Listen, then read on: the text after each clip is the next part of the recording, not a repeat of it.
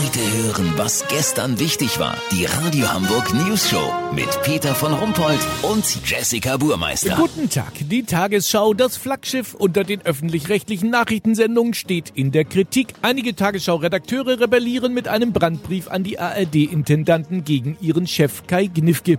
Der soll die Nachtschicht bei ARD aktuell personell so ausgedünnt haben, dass es eine interne Anweisung gibt, die 4.40 Uhr Ausgabe der Tagesschau bei hoher Nachrichtenlage ausfallen zu lassen. Keine wenn es Nachrichten gibt? Hä? Unser Reporter Olli Hansen hat sich in eine ARD-Nachrichtenschicht gemogelt. Olli, stimmen die Anschuldigungen? Naja, ab 2.30 Uhr ist wirklich nur noch ein Online-Redakteur und ein Schülerpraktikant da, der rund um die Uhr die Kaffeemaschine bedient. Der Online-Redakteur spielt allerdings hauptsächlich Call of Duty oder Resident Evil. Allerdings auf einem wirklich erstaunlich hohen Niveau. Deswegen kann der auch nur sporadisch die Online-Seiten der RTL 2 und Pro7 News checken, weißt wie ich mein?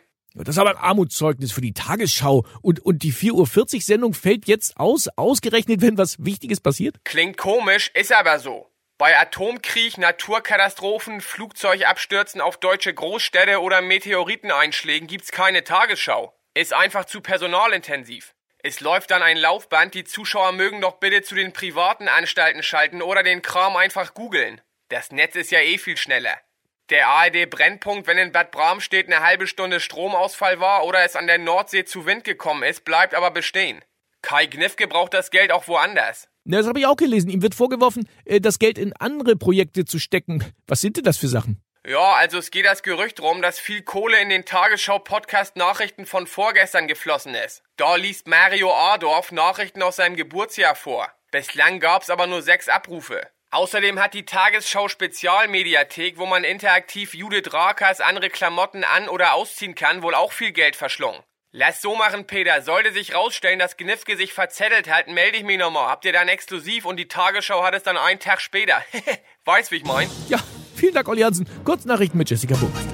Flughafen. Fuhlsbüttel schafft Sprengstoffhunde ab und ersetzt sie durch die kleineren und kostengünstigeren Sprengstofflorche.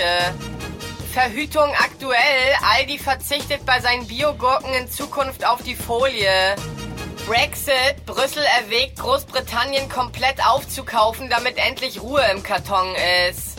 Wir haben schon für schwachsinnigere Sachen Geld ausgegeben, sagte Jean-Claude Juncker der News Show. Das Wetter. Das Wetter wurde Ihnen präsentiert von Schleckimarkt. Diese Woche Verpackung für Ihre Gurke. Kondome, verschiedene Sorten, nur 6,69. Schleckimarkt. Das war's von uns. Wir hören uns morgen wieder. Bleiben Sie doof. Wir sind es schon.